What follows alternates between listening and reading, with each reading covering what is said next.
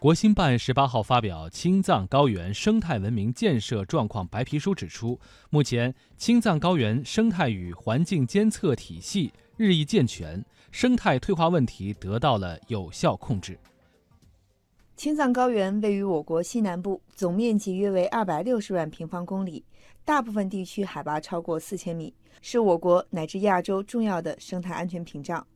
白皮书认为，青藏高原生态环境的地位不可替代。而其脆弱的生态系统决定了青藏高原生态文明建设面临重重挑战。目前，青藏高原的自然保护区建设已经进入快速稳定发展阶段，已建成各类自然保护区一百五十五个，面积达到八十二点二四万平方公里，占到高原总面积的百分之三十一以上，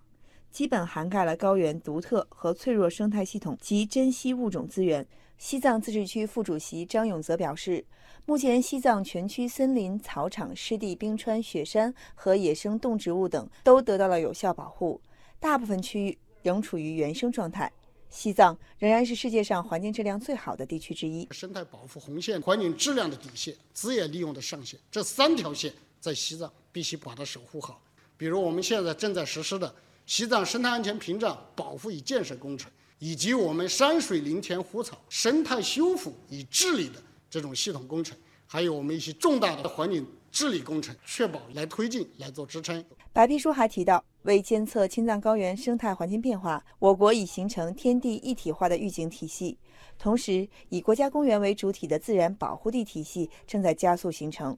青海省副省长田锦晨说：“三江源国家公园的规划体系、标准体系、管理制度体系、法律体系、人才培养体系已经得到了初步的建立。我们设立了公益性的管护岗位，目前呢有一万七千两百一十一名管护员持证上岗。广大农牧民呢由过去的放牧啊，转向了自然的守护者，人与自然和谐共生的愿景得到了初步的显现。”